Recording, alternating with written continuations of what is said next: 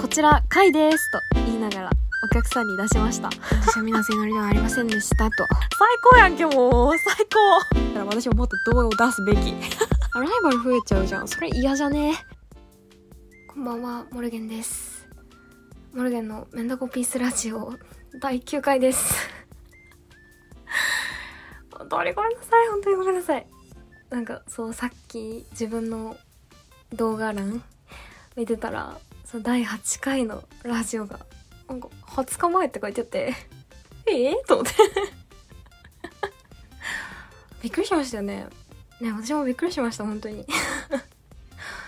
なんかね、2週間は開けないですと言って、第3回ぐらいから頑張ってきたんですけど、ほぼ3週間空いちゃって、ほんと、ほんとごめんなさい。本当にごめんなさい。本当にごめん。ちょっとね、春休みね、ちょっと忙しくて、まあ、いそ、いそ、いそ、お忙しいってことにしてくれや。うん。ちょっと忙しくて。なかなか、ねちょっとラジオまで手が回らなくてって言えるほど動画も出せてないんだけど 本当にね本当に申し訳ありませんでしたちょっとね気を取り直してねがん頑張りましょうや私がな私がね頑張っていきたいと思いますそうなんかだから前回のラジオからだいぶ間が空いてしまったので 多分話すべきことたくさんあるんでしょうねうんあると思う ま、間が空いた分ね、ラジオも面白くなってることでしょうや。うん。あダメだあ。なんでこうやってね、自分でね、こうハードル上げてくんだろうね。本当にね、ダメだ。こういうことばっかりですわ。私の人生ね。うん。ということで、まあね、そうだね。最近は、そうですね、一人で爽やかに行ったり、なんか神戸に行っちゃったり、結構ね、あの日本を縦縦断してますね。日本縦縦断っていうのが縦横無尽に移動していますよ。うん。まあそうだね。春休みってやっぱすごいよね。すごいなと思いました。はい。えー、なんだろうな最近は。あそれこそあれですね。最近初めて YouTube ライブっていうものをに挑戦してみて。なんかあれでしたよね。なんかその明日動画あげますとかインスタグラムで。めっちゃドヤ顔で言っちゃったんだけど。なんかちょっといろいろあって。で体調を普通にね崩しちゃってその時に。でなんか動画何にも間に合わなくなっちゃって。あもう YouTube ライブやるしかと思ってね そこで皆さんにお詫びとちょっとなんかお話ししたんですけど最初はなんかアーカイブ残すつもりでいたんだけどその動画のねアーカイブだからみんなが見られるように配信に来れなかったリアルタイムで見れなかった皆さんにもお見せできるように その動画残しておこうと思ったんだけどなんかね公開してなんか30分ぐらい経って もう恥ずかしゅうて恥ずかしゅうてもうもう見れんと思ってしまって消してしまいました。本当にすいませんでした。でその配信の時も言ったんだけどそのこのお便りこのラジオにお便りも送ってくださったね M くんが焼肉をおごってくれたりしましたね。うんそうだね。な本当にでもなんかな何してたかって言われるとちょっと思い出せないぐらいにはまあ忙しかったんですね。忙しかったということで。はい。ありがとうございます。これからもよろしくお願いいたします。頑張ります。そうだな。なんかあそうだ。ドキドキ文芸部ってゲームのお話をしたかったんだ。皆さんドキドキ文芸部ってご存知ですか？なんか5年前ぐらいにリリースされたなんかフリーゲームなんだけどジャンルはねビジュアルノベルっていうゲームっぽい小説みたいな感じでプレイヤーのこう選択によってストーリーが分岐してエンディングが複数あってっていう感じなんですけどその検索してもらうと多分メインビジュアルみたいなキービジュアルみたいなのが出てくるんだけどマジでねそれは普通のギャルゲーなんですよ。だか可愛い女の子が4人いてそのねタイプの違う可愛い女の子が4人いてで主人公の男の子がいて主人公がその4人女の子が所属してる文芸部に入部することになって、まあ、なんかキャッキャするみたいな。で誰を攻略していくかみたいな感じで。最初その普通のギャルゲーかなって騙されるんですけどだんだんねちょっとずつおかしくなってきてで結局なんかみんな全員が全員精神に異常をきたしていることが明らかになっていくっていうゲームなんですけどこれなんかね2週間前もう2週間前からほんともうカスやな。もう2週間前ぐらいにプレイしてもうなんかねその日からドキドキ文芸部のことしかもう考えられない体になってしまって。ね本当にね本当にやばかった。なんかねそうビジュアルがそう萌え系にもかかわらずホラーとかうつ要素のある展開にしてくるっていうのはままあまああるっていうかそれこそなんかなんだろう日暮らしの泣く頃にとか窓まぎとか もうねオタクはねそれくらいじゃびっくりしないんですよみたいな感じではあったんだけどそのいろんなコンテンツがあるから。ドキドキ文芸部はそのギャップとかを超越する怖さがあるっていうか本当にねプレイヤーの精神に直接介入してくるみたいな恐怖があってもうめっちゃ面白かったですね。でここからちょっとだいぶ多分ネタバレとかしちゃうと思うのでこれからドキドキ文芸部プレイしたいっていう方はまだ5分ぐらい飛ばしていただきたいです。本当にごめんなさい。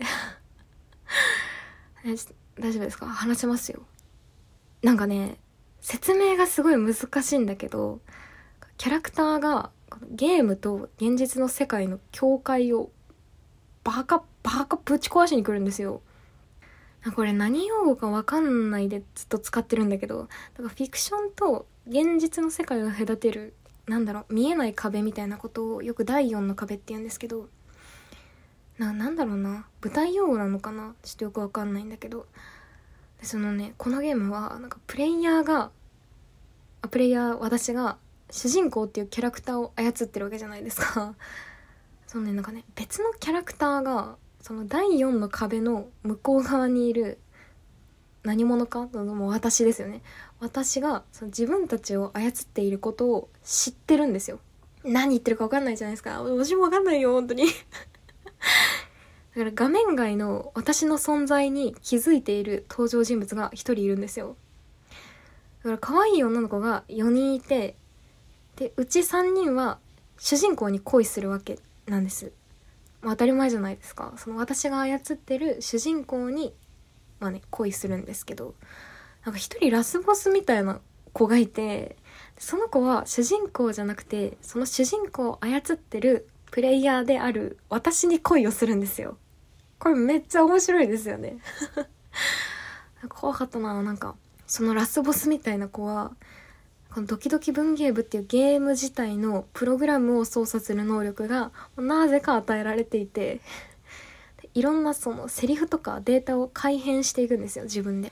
ギャルゲーだからその誰を選ぶかっていう選択を迫られる場面がもちろんあるんですけどその例えば名前がね選択肢で名前がずらっと並んでてっていう場面でそのデータ自体を全部改変してで選択肢に自分しか自分の名前が全部自分の名前になるようにして 自分しか選べないようにしたりでゲームの中でねその子はもう本当にね神様みたいな存在だから他のキャラクターのプロファイルとかも自由に操ることができてだからその他のキャラクターを自殺に追い込んじゃったりしちゃうわけなんですね。これややばやばくて。で最初はこう自分でプレイしててマジで主人公クズやなってぶち切れながらで本当に主人公クズなんですよ。ほんまに。ギャルゲーの主人公なんてねみんなクズなんですけど本当にね主人公にイライラして眠れない夜もありましたもん本当に。でその最初は最初こそその主人公の言動と私のこの、いやもうほんとそんな、そんなこと言わなくていいやろみたいな そんなことするなよみたいな。私の思ってることとかの乖離にモヤモヤしてたんですけど、それはなんか主人公のクズ由来のモヤモヤじゃないですか。でもだんだんこの主人公と私の別の乖離にどんどん気づいていって、そのラスボスみてえな子がいろんなデータを改変してそうしていくとなんかいろんなバグが私の目に見えてくるようになるわけですよ。ゲーム画面がそもそもおかしくなったり登場人物のセリフが文字化けしたりそのキャラクターの、まあ、立ち絵があるわけじゃないですか。そのキャラクターの絵の目の位置が明らかにずれてたりするんですね。もう怖すぎる。怖すぎるんですけど。だからそのラスボスみたいな子はそのゲーム自体だとか他のキャラクターの子のをなんだかななんだろうなのデータを改造して いろいろ操作していくんですけど主人公だけは唯一その子の操作の介入を受けなくてだからどんどん狂っていく中で主人公だけはずっと正常なプログラムによって動いてるんですね。だから主人公がそのバグに対して一切反応しないんですよ。当たり前なんですけどその主人公は主人公として与えられたプログラムをこう全うしてるだけなんでねえ。ずっと主人公は一貫してなんかね本当に何もわね。だから他のホラーゲーだったら主人公はプレイヤーと一緒にその怖一緒に怖がってくれるんですけどこのゲームの主人公はもう何も気づかないから。構造上プレイヤーが精神的に一人ぼっちになってしまうんですよ。それがめちゃめちゃ怖くて。だからそうもちろんそのゲームの中で人が亡くなってしまったりシナリオ由来の恐怖は主人公と一緒に体感することができるんですけどだからねそれ以外のことはこっちがね一人で怖がんなきゃいけないからそれがマジで怖かったですね。画面の中の恐怖に対するクッションが何一つない状態でプレイヤーはそれを受け止めてしまうからこれがゲームだっていう意識がもうねだんだんできなくなっちゃって怖かったです。あ伝わってんのか？俺全然伝わってない気がするな。本当にマジでグロいシーンもあるしなんか精神的にねそのシナリオもこうかなり揺さぶられちゃうような内容だから心臓とか弱い方にもね安易におすすめできないゲームなんだけどめちゃくちゃ面白かったですね。結構有名だと思うから今日もうご存知の方もいっぱいいると思うんだけどもうねそうみんなね本当におかしくなってくんだけどその根本にあるのはすごく純粋な恋愛感情だから。あそれがねなんかマジで辛かったね。みんな本当に切実な思いを抱えてて主人公に愛されたいって思ってるからなんかもう本当にマジで。でも主人公マジでクズだった。マジでクズマジで刺すよってずっと思ってたんだけど。でもなんかさみんなに優しいってねこういうことなんだよなねだからそれが本当に悪なのかって言われるとまた辛くてう という感じです。ぜひドキドキ文芸部やってみてください。これね無料でできるのでぜひあの PC とかでぜひ皆さんもやってみてください。はあ ドキドキ文芸部はもう本当にね本当にドキドキ文芸部のことしか考えられない夜がめっちゃあって。辛かった。辛かったです。でもめっちゃ面白かったです。いろんななんかね有名なゲーム実況者の方とかもと実況してるから実況で見た方がいいかもしれないな。でなんかね精神科医のあの名越先生っていう方がいらっしゃるんだけどその方 YouTube をやっててその名越さんが精神科医っていう視座から時々文芸部をプレイするっていうその実況シリーズがあってそれも見たんですけどそれもめちゃめちゃ面白かったですね。うん。だからぜひあの実況の方でぜひご覧になってみてください。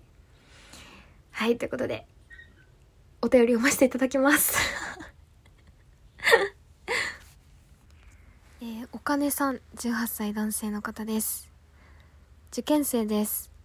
去年の6月に大好きだった恋人に振られて虚無になり全く勉強せずにいました。気づいたら共通テスト当日に夏の模試と同じような点数を取りました。終わっています。今は恋愛相談に乗ってくれている一回り年上のお姉さんが好きです。ちなみに彼氏持ちです。終わっています。以上求めるほど悲しいくらいすれ違っていくウィルのコーナーでした。ありがとうございます。あれ？あれ？っつってね。あれ？私、みなせのりかな？っつってね。求めるほど悲しいくらいすれ違っていくウィルのコーナーっていうのは、皆せ祈りのメロディーフラッグっていう文化放送で毎週日曜22時から放送中のあのラジオがございますので、そのそちらの方に送っていただければと思います。はい、もうでもこのホラーだいぶ前に終わってないですか？3回ぐらいで終わってた気がするな、なんか はい、私は皆さん祈りではありませんでしたと。私、水瀬いのりさんっていう声優の方がね、めちゃめちゃ、本当にね、中学生ぐらいの時から好きで、私はね、スターリーウィッシュがね、好きですね。いのりんの楽曲の中だと。ビビットストライクとかめっちゃ懐かしいですね、アニメ。その、あの、スターリーウィッシュっていう楽曲が、そのオープニングだった、あ、エンディングか、あった、そのアニメなんですけど。もう、それだけなんです。それだけなんです。その話をしたかっただけなんです。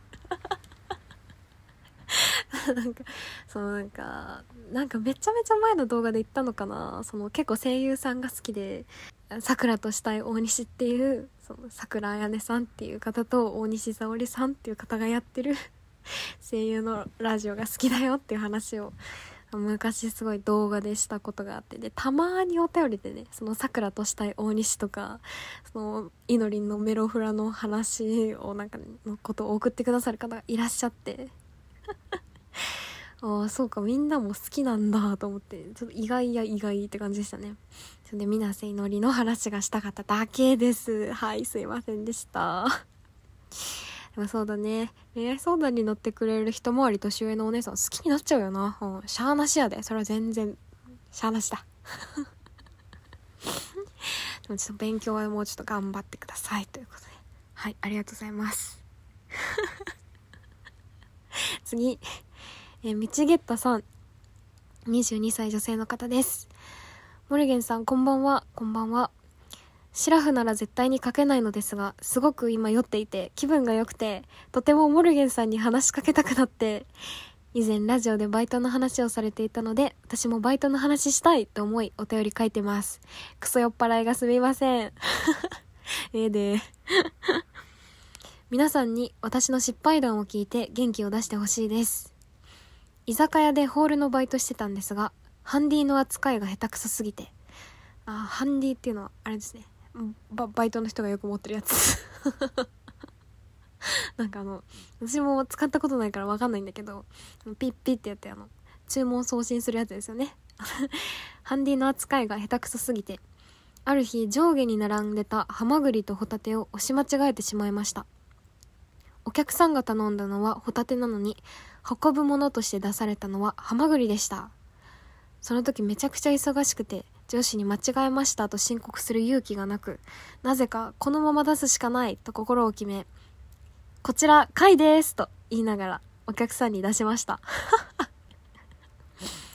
そしたら、なんとお客さんは、おー、これがホタテのオスとメスか、と言ってニコニコしながらハマグリを受け取ってくれたのです。かっこ具は2個で1皿だったのが本当にラッキーでした。とんでもないですね。ホタテとハマグリの値段が同じで結構酔ってたのもあってお客さんは全く気づかず満足して帰っていかれました。今では申し訳ない気持ちと面白いでいっぱいです。申し訳ない気持ちと面白いは、同居しちゃいけないんだよ。同居しちゃいけないんだよ。えー、みんな元気出してくれるかな？意外と間違えてもなんとかなるんですね。こんな怪文書読んでくださってありがとうございます。これからも応援してます。お体に気をつけて、たくさん食べてくださいね。大好きです。ありがとうございます。いいですねこれいいですね多分ね、そう、私が結構暗いから このラジオ結構暗めのお便りが多いんですけど、こういうね、ギャルマインドがあるお便りかなり元気になりますね。ありがとうございます ハマグリとホタテってだいぶ違くないか？大丈夫なのかな？ちょっと今、調べますか。ハマグリ。ハマグリ。おあ、いや、でも、いけるか。大丈夫か？い、いけそう、いけそうかも。大丈夫、大丈夫です。大丈夫です。あ、でも大きさがな、大きさが全然違うのかな、多分。あ、でもそんなことないのか。あ、でも無理やろ。無理やろ。だ、だめ、ダメでした。ダメ、ダメです。ダメですわ。うん。でもあれだね。あれだね。回ですが良かったんだろうね。うん。もう、そんなこと言われたら、ああ、もうほな回かってなるもんね、お客さんもね。すごいないや、でもこれはあれだよね。その、同じ回だったから、まあ、よ、よかったけど、ね、アレルギーとかね、ちゃんとやばい時も本当にあると思うので、気をつけましょうね、本当にね。皆さんもね、もしバイトで失敗しちゃったりなんかしたら、こちらの方のお便りに送っていただいて、よろしくお願いします。いいですねだいぶ元気になった方いらっしゃるんじゃないですか？私はだいぶ今元気になりました。ありがとうございます。ぜひお待ちしております。えー、ありがとうございます。次。えー、愛茶さん、12歳女性の方です。やばいやばいやばい。やばい。やばい。やばい。12歳です。えー私には好きな人がいます。もうすぐで小学校を卒業するんですけど、自分の気持ちを伝えた方がいいと思いますか？相手が私のことをどう思っているかがわかんないです。モルゲンさんならどうしますか？教えてください。やばい。ありがとうございます。なんかね、この子はね、なんか、インスタの DM もくれてたような気がして、多分本当にね、12歳だと思うんですよね。うん。わあ、やばいなーでも12歳って結構大人な気がするんですよね。うん。特に最近の小学生って、もう、多分私たちの、その、想像の範疇を多分超えてると思うから、全然このラジオ聞いてても私は全然びっくりしないですわな。うん。ありがとうございます。小学校卒業か。わあ、いいですね。わかんないよね。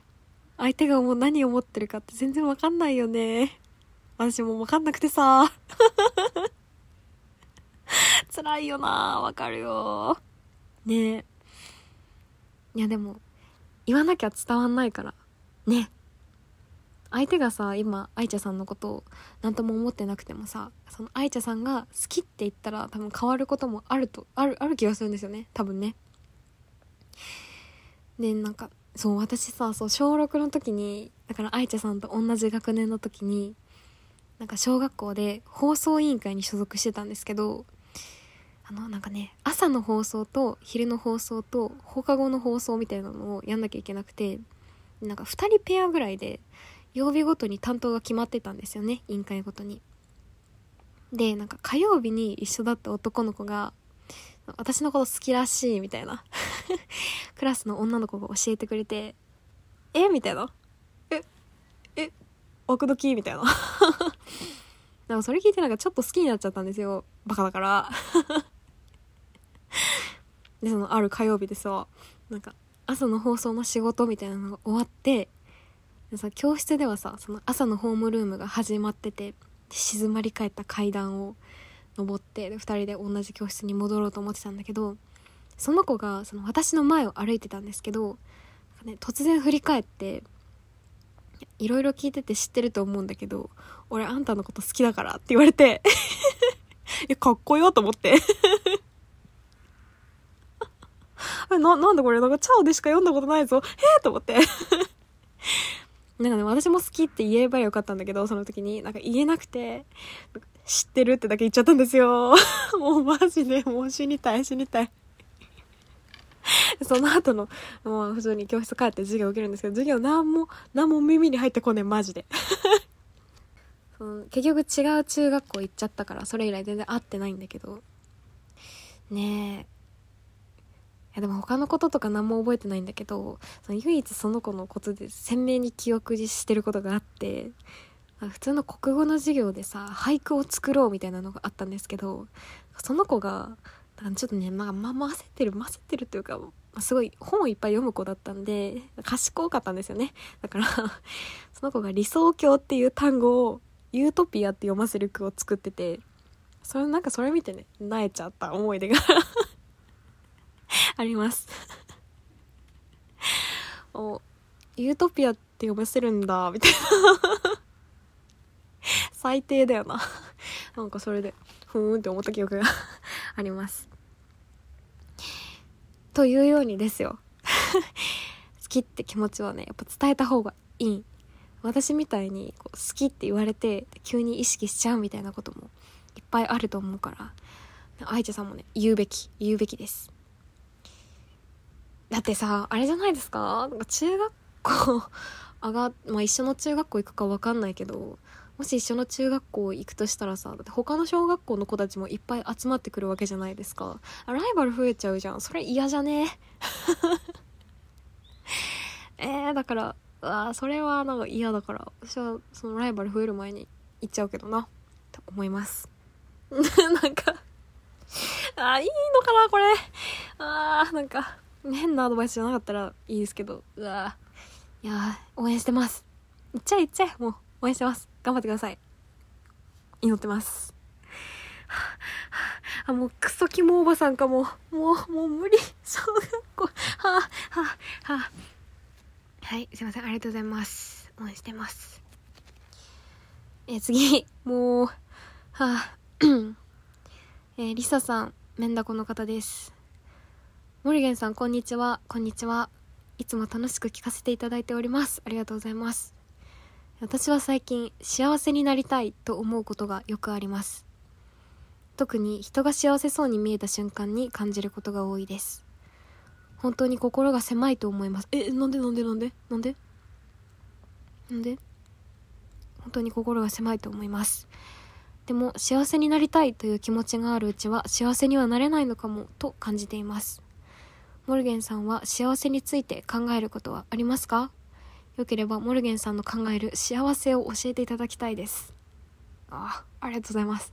でけえでけえな。ありがとうございます。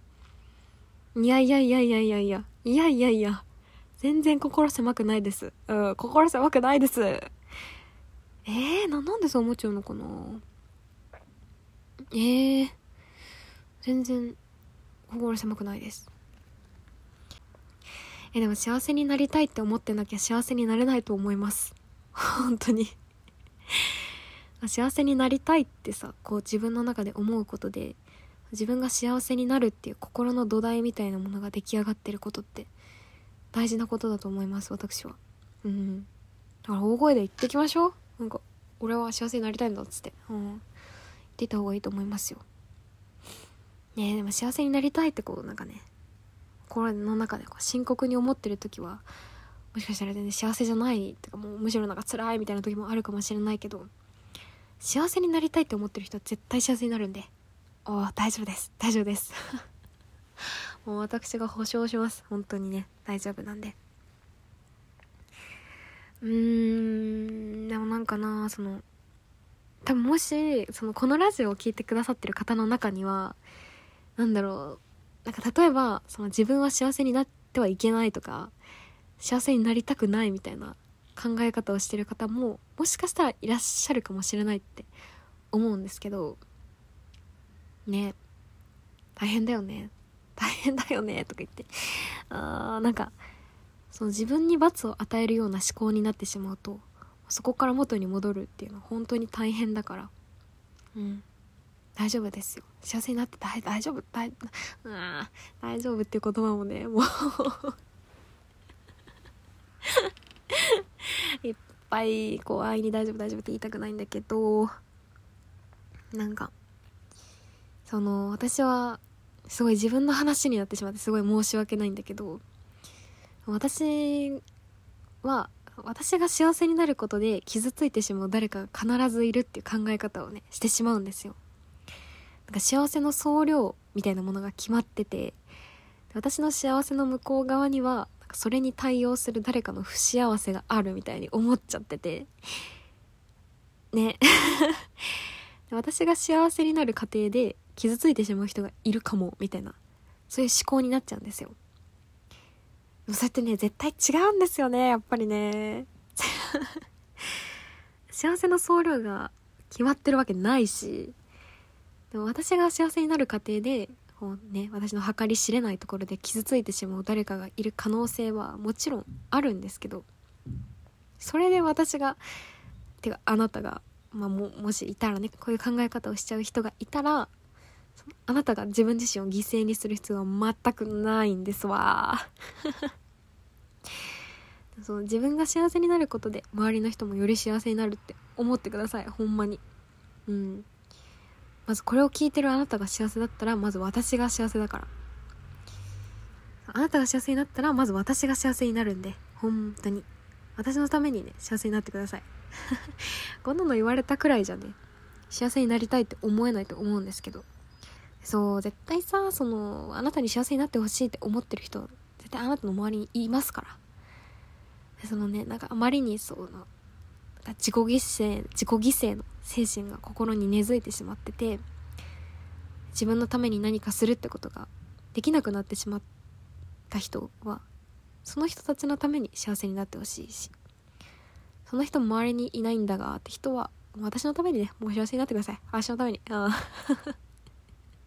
大丈夫ですから。なんかもうね辛くてどうしようもないぜ。あーってなっちゃったら教えてください。本当に。うん。ねだいぶ本題からずれてしまったんですけど。自分が幸せになりたいって大声で言えるような社会にしたいですわな。私がな。ね、そうそう、もしもしさ、もしですよ。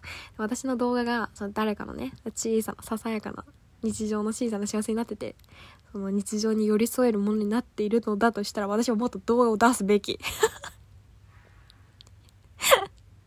私は、そう、誰かのことをずっと幸せにしたいって私自身思ってるから、私は私のためにもっと動画を出すべきなんよな ほんまに。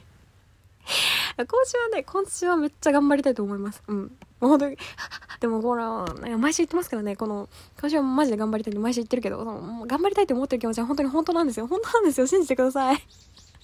クソ早口もう、やだ。ね、頑張ります。頑張りますんで。はい、よろしくお願いします。あーね、幸せになりたいってみんなに思ってほしいですわ。私は。うん。それが一番大事やからね。そんなところです。リサさんは絶対幸せになります。なります。本当に。私を信じてください。本当に。うん。ありがとうございます。えー、次。残念な人さん、18歳女性の方です。8年間ずっと片思いしてた方に1年ぶりに連絡してお茶に誘うことを1ヶ月悩んだ末に勇気出して実行したら未読無視でした。過去インスタで生存確認済み。誘って行くことになったらラッキーだし、断られたらそれはそれでちゃんと気持ちを終わらせられるなと思ってたら想定外でしたね。LINE 変えた可能性もあるかもしれませんが、もうなんかそういうもんなのかな、運命？私の8年間の片思い終了です。